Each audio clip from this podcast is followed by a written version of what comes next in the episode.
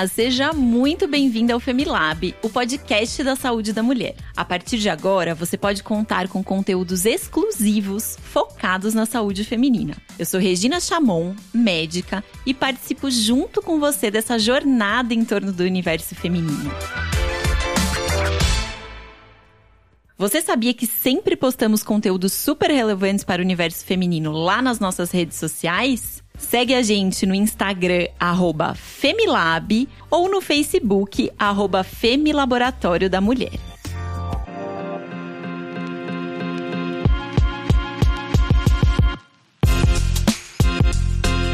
Engravidar é uma experiência desejada por muitas mulheres, mas junto com a gravidez costumam aparecer algumas inseguranças e diversas dúvidas sobre exames, alimentação, vacinação e muitas outras coisas. Hoje vamos falar sobre o que você, mamãe de primeira viagem, precisa saber de mais importante nesse momento para poder cuidar da sua saúde e da saúde do seu bebê.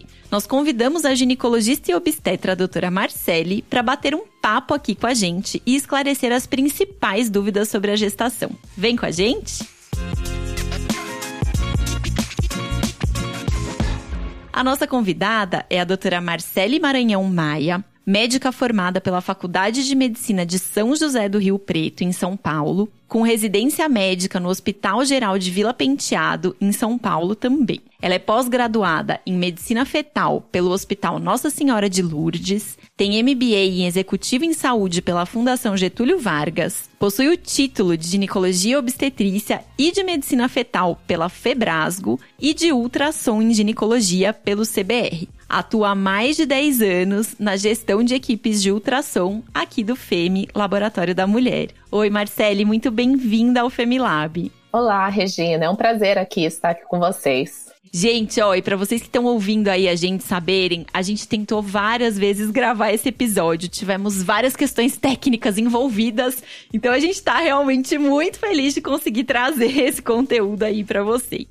E a nossa ideia aqui é tirar algumas dúvidas das mamães de primeira viagem, aí, as, as gestantes de primeira viagem. Muitas mulheres que planejam a gravidez têm um tempinho maior aí para se informar sobre algumas coisas. Mais uma pesquisa da Bayer mostrou que cerca de 62% das mulheres brasileiras já tiveram pelo menos uma gestação não planejada, uma gravidez não planejada, foram pegas ali no susto. E aí eu acho que a gente pode começar falando sobre quais são os primeiros passos ali na gravidez. Então, qual profissional essas gestantes devem procurar? Quais são os primeiros exames necessários uma vez que a mulher descobre que ela está grávida? Então, Regina, como você disse, temos as gestações planejadas e aquelas indesejadas, né, que são pegas de uma forma bem inesperada. Mas de qualquer forma, toda mulher, quando ela se depara com testes de gravidez positivo, ela se assusta. Porque a gente não sabe o que esperar desse momento. A gente muda de uma mulher para mãe, né? E eu acredito que sempre, primeiramente, a gente tem que respirar, deixar as coisas acontecerem naturalmente e, no primeiro momento, já agendar a consulta com o seu ginecologista. Agenda a consulta com o ginecologista, porque ele já vai pedir os exames iniciais, fazer todo o protocolo da gestação e, com isso, nós tocarmos para frente, o barco para frente, o barco da gestação. Então, primeira coisa aí, descobriu que tá grávida é marcar uma consulta com o ginecologista. Eu ouço muita, muitas vezes uma dúvida também, Marcele, que é a respeito dos testes, né? Ah, o teste da farmácia funciona, não funciona, ele é, é real, não é? Então, qual que é essa diferença entre teste da farmácia, exame de sangue? Por isso mesmo, né, Regina? Ultimamente, os testes de farmácia, eles são muito sensíveis. Então, eles conseguem detectar a gravidez muito precocemente. Mas é lógico que o padrão ouro é o exame de sangue. Por isso que a gente marca a consulta com o ginecologista, para ele fazer esse pedido de exame de sangue, fazer vários outros pedidos de exames laboratoriais e também o seu primeiro ultrassom. Porque eu acho que, na verdade, a gente só acredita na gestação na hora que a gente vê aquele embrião na tela com os batimentos cardíacos batendo forte. Aí sim, aí a gente acredita. Agora somos mães. Acho que não só acredita, mas também se tranquiliza um pouco, né? Uma vez que ouve ali o coraçãozinho do bebê, acho que vem uma sensação aí de calma também. Sim, eu acho que é isso mesmo. Eu acho que tudo que pra gente, né, quando é real, fica mais fácil o entendimento. Porque um teste positivo fica muito assim, ai, é, não é. E aí a realidade já traz, né, até essa praticidade. Agora vamos lá, vamos correr atrás e vamos nos programar para toda a gestação e para o parto. E é esse acompanhamento que a mulher precisa fazer com um obstetra ao longo da gestação são algumas consultas, né, Marcele? Não é um, um encontro único. A gente sabe que tem um, uma rotina ali. Tem como você falar um pouquinho pra gente assim, de linhas gerais, claro que cada mulher é uma, cada condição é uma, mas em linhas gerais, como que deve ser esse acompanhamento da mulher gestante? É, primeiramente, né, eu acho que a mulher ela tem que ir atrás de um médico que ela se sinta com uma empatia muito grande, que tenha um relacionamento muito grande, né? Porque é um casamento ali durante nove meses. Mas de linhas gerais, ela faz essa primeira consulta. Vamos partir de uma gestação de baixo risco, né, Regina? Uhum. Que a grande maioria é uma gestação de baixo risco. Então, no primeiro momento, a gente faz consultas mensais onde os exames são solicitados e aí vai sendo acompanhada essa gestação. Isso até praticamente ao, ao final da gestação, no terceiro trimestre, onde aí sim, essas consultas elas são quinzenais e no último mês já são semanais, tá? Com isso tudo, né, nós temos todas essas práticas, né, que já são é, deliberadas, mas assim, quando estiver tudo bem, a gente pensa que pelo menos a gestante precisa ter 10 consultas no pré-natal. No mínimo, tá, Regina? De base. E aí, à medida que essa gestação vai evoluindo, se aparece ou não intercorrências, aí essas consultas são aumentadas. Bom, acho que agora que as nossas ouvintes já sabem um pouquinho mais sobre essa rotina de pré-natal,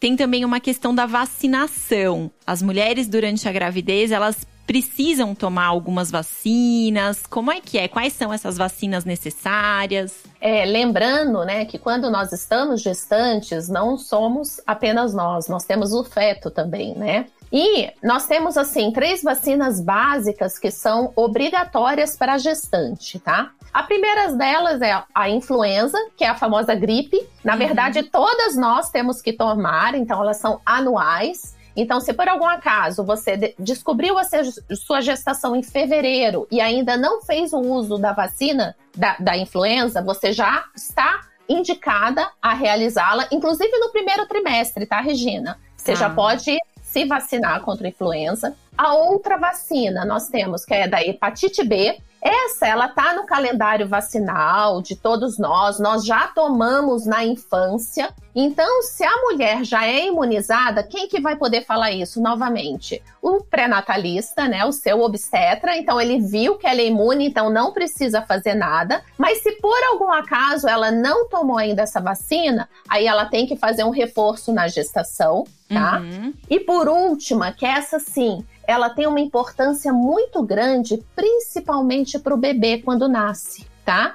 Que se chama DTPA, que é a tríplice bacteriana, tá? Ela vai proteger contra difteria, tétano e o pertussis, que é a coqueluche. Uhum. Então, essa sim, ela tem que ser realizada após a vigésima semana da gestação. E aí, é, vai produzir anticorpos na mãe que vão passar para o feto e ele estará protegido nos primeiros meses até ele ser vacinado. Então, essa é de importância muito grande, principalmente depois para o bebezinho. Muito bom. Então, mulher que está grávida tem que tomar pelo menos essas três vacinas: a da gripe, a da hepatite B, que para quem já tomou, às vezes precisa de uma dose de reforço, e essa que protege contra a difteria, tétano e a coqueluche, é isso? Isso, exatamente. Essa principalmente, e essa só pode ser realizada após a vigésima semana da gestação. Tá, certo. Depois do quinto mês, mais ou menos, Isso, ali da gestação. Mais ou né? menos. Tá, muito bom.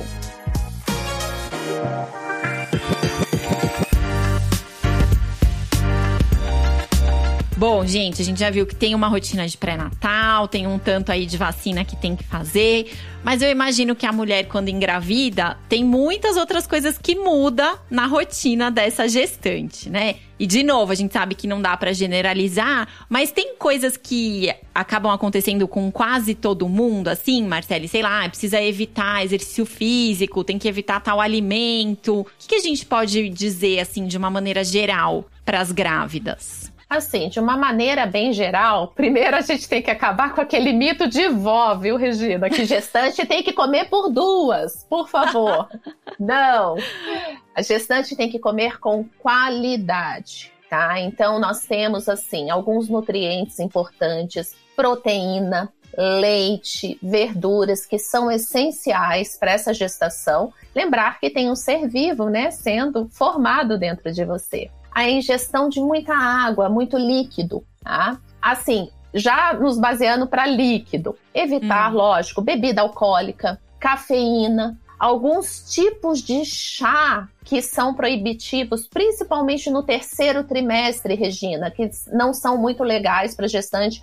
Aí depois, numa consulta mais detalhada com o pré-natalista, ele pode informar. Uhum. Além também, eu acho que a gente tem que evitar comidas cruas né? Então, assim, carne crua, é, o peixe, a gente ama, comida né? Comida japonesa. japonesa. Mas assim, tem que ser individualizado, tá, Regina? Não é uma regra, né? Mas assim, tem risco às vezes de transmissão de algumas doenças que não é legal na gestação. Tá? Uhum. Além disso, em questão do exercício físico, o exercício físico é complicado, viu, Regina? Porque às vezes a mulher fala: Estou grávida, vou agora correndo, vou começar a fazer exercício físico. Não, né? Eu acho que tem que ser tudo de uma forma leve, gradual. Então, para gestação, tudo assim de baixo impacto, caminhada, uma hidroginástica, pilates. Pilates é muito legal, porque até prepara para o parto, né? Quando a uhum. mulher ter um parto vaginalista. Então, tudo assim que gere menos impacto. Aí, se a gente for passar, pega uma lutadora, alguma coisa assim, aí tem que ser conversado com ela, né? Sim. Mas assim, a gente tem que tentar manter dentro do possível a nossa rotina. Eu acho que isso é o mais importante. E uhum. a rotina de uma forma saudável, né, Regina? Eu acho que isso é fundamental. Eu acho que nada de excessos, né? Eu acho é. que a gente tem que ser bem calma e tranquila nessa passagem desse momento da vida, que é tão importante. Com certeza.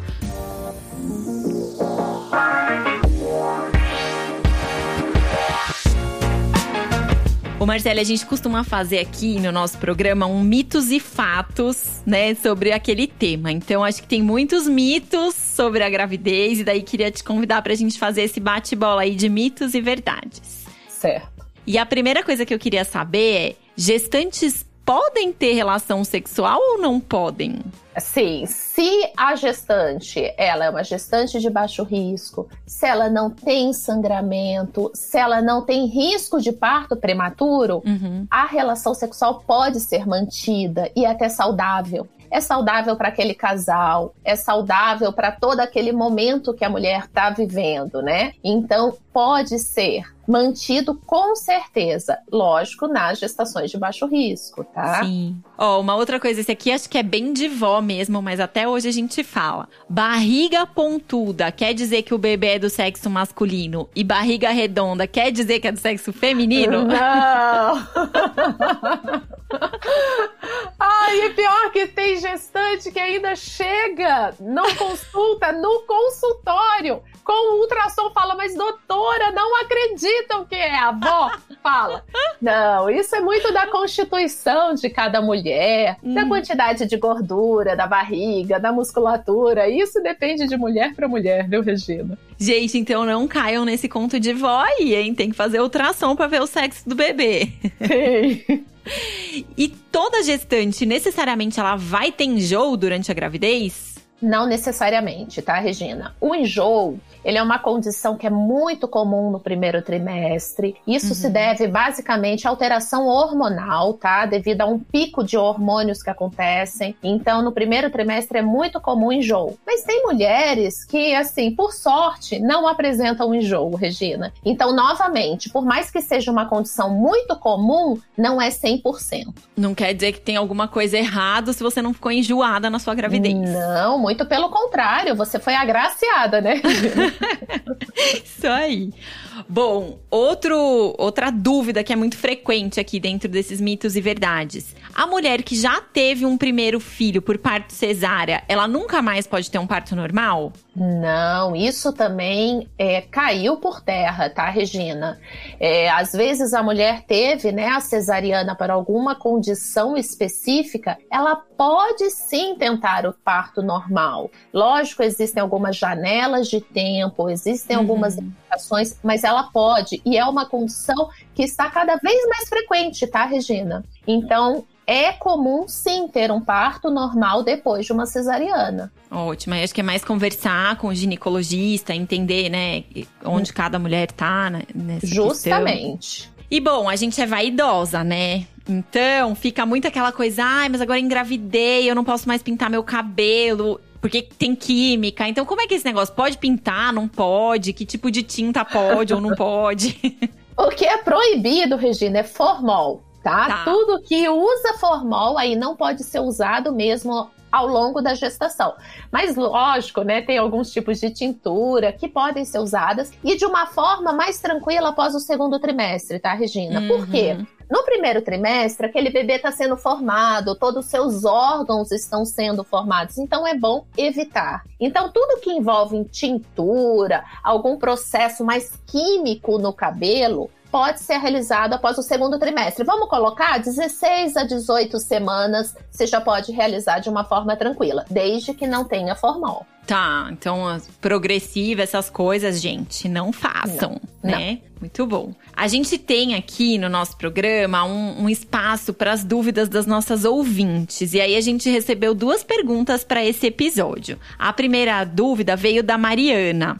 Ela quer saber o que, que é a síndrome do útero irritável e se tem alguma forma de prevenir. A síndrome do útero irritável, o que, que acontece? Principalmente após o segundo trimestre, quando o bebê começa a se movimentar mais, o útero ele é uma musculatura. E essa como toda musculatura, ela se contrai. Então ele fica sensível a qualquer movimentação do feto e aí acaba fazendo contrações. Essas contrações, na, na maioria das vezes, são contrações ineficazes, só que uhum. causam desconforto para a mulher né? Ah, é então muito não vai ruim. fazer o bebê nascer, mas vai ser desconfortável para a mãe. Não, mas vai ser desconfortável, né? E isso depende de mulher, né, para cada mulher. Então, nos casos, né, às vezes a gente tem que alguns médicos utilizam alguns tipos de medicação, você tem que tentar evitar alguns tipos de atividades físicas, tá, Regina? Hum. Mas seria mais para controlar uma vez que Mas... você tenha isso, não tem como cessar 100%, né? Porque tá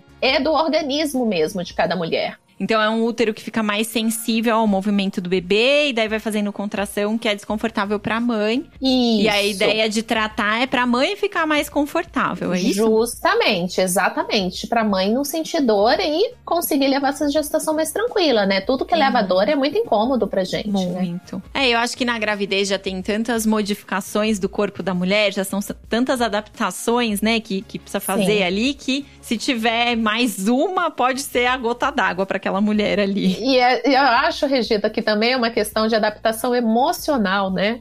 porque na verdade os hormônios também mexem muito com o nosso emocional. Nós ficamos mais sensíveis, mais uhum. chorosas. Uhum. Então, um estado desse de dor gera mais desconforto do que o normal mesmo, né? É uma percepção aumentada da dor, né? Uhum. Olha, outra pergunta que a gente recebeu foi da Carol Gutierrez. E daí ela quer saber se você tem alguma dica para lidar com o cansaço da gravidez, ainda mais quando já se tem um filho pequeno para cuidar. Carol, essa, esse é o grande problema de todas as mulheres, porque a sonolência e o cansaço é uma coisa que é incontrolável. Infelizmente, não, sabe? Eu acho que aí nesse caso a gente tem que ir atrás, assim, de ajuda. No caso aí, o pai pode ajudar muito com esse filho pequeno. Eu sei que nós, como, como mães, né, a gente acaba abraçando muito isso, mas deixa um pouco pro pai, deixa ele cuidar um pouco desse filho, até mesmo para se preparar para quando você for ter o bebê, porque você vai precisar dessa ajuda, porque aí é uma coisa que o pai não pode dar pro bebê logo quando nasce, né? Que aí vai ser uhum. o peito, né? Todas essas questões. Então, conta com o apoio que você tem, principalmente família, avó, pai. E aí o cansaço, infelizmente, a gente tem que respirar fundo e tocar para frente.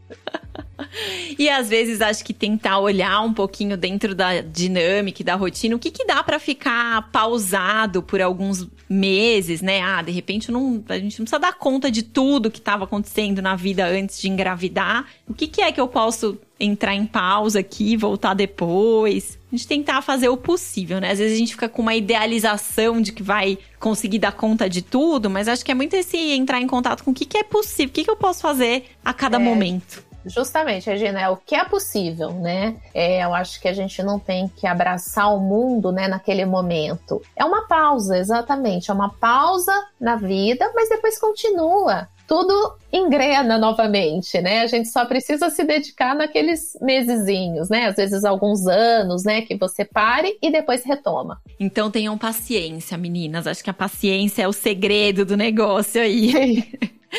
Marcele, a gente está encaminhando para os nossos momentos finais aqui. Acho que foram muitas informações, né, para quem está ouvindo a gente. Mas eu acho assim, ó, se você pudesse resumir o que a gente falou, se você pudesse dar um conselho para a mulher que ficou grávida, que está grávida agora, o que, que você acha que seria o mais importante de dizer para essa mulher? Acredito, Regina, que a grávida é um ser ansioso, tá? A sociedade já vai a mil, como eu te falei, desde o teste de gravidez. E isso é ao longo da gestação toda. Então, o que eu falo para toda gestante? Respira, se acalma, tudo dará certo. E assim, e aí depois a gente passa para a mãe. A mãe também é um ser ansioso. Então eu acredito que a calma a gente tem que já começar a praticar desde a gestação. Tenha calma, tudo dará certo. Muito bom. Gente, ó, nesse episódio de hoje sobre gravidez, eu acho que a gente pode aprender que a mulher precisa de um acompanhamento com ginecologista e tem uma rotina toda aí de consultas no ginecologista, de exames que são importantes. Vimos também as três vacinas que são entender que tudo tem seu tempo,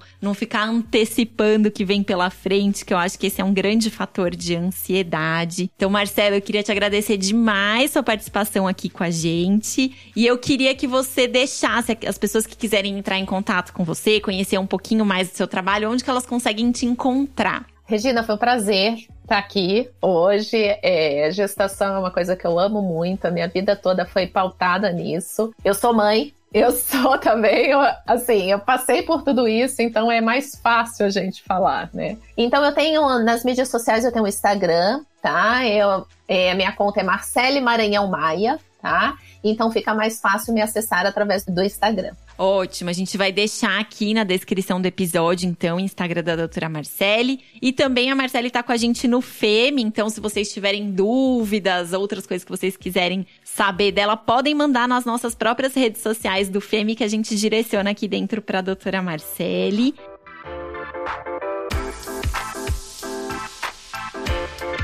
Se você aí gostou do nosso conteúdo, se você não tá grávida, mas conhece uma grávida que precisa ouvir tudo que a gente falou aqui, compartilhe esse episódio nas suas redes sociais, compartilhe com outras mulheres, para que a gente possa levar essas informações e o cuidado com a saúde de meninas e mulheres adiante. Você também pode mandar aqui pra gente suas perguntas para os próximos episódios, suas sugestões de tema de outros episódios através do e-mail femilab@laboratoriodamulher.com.br. Lembrando que esse nosso Femi aí é com dois M's. Muito obrigada pela sua participação e até o próximo episódio do Femilab, o podcast da saúde da mulher.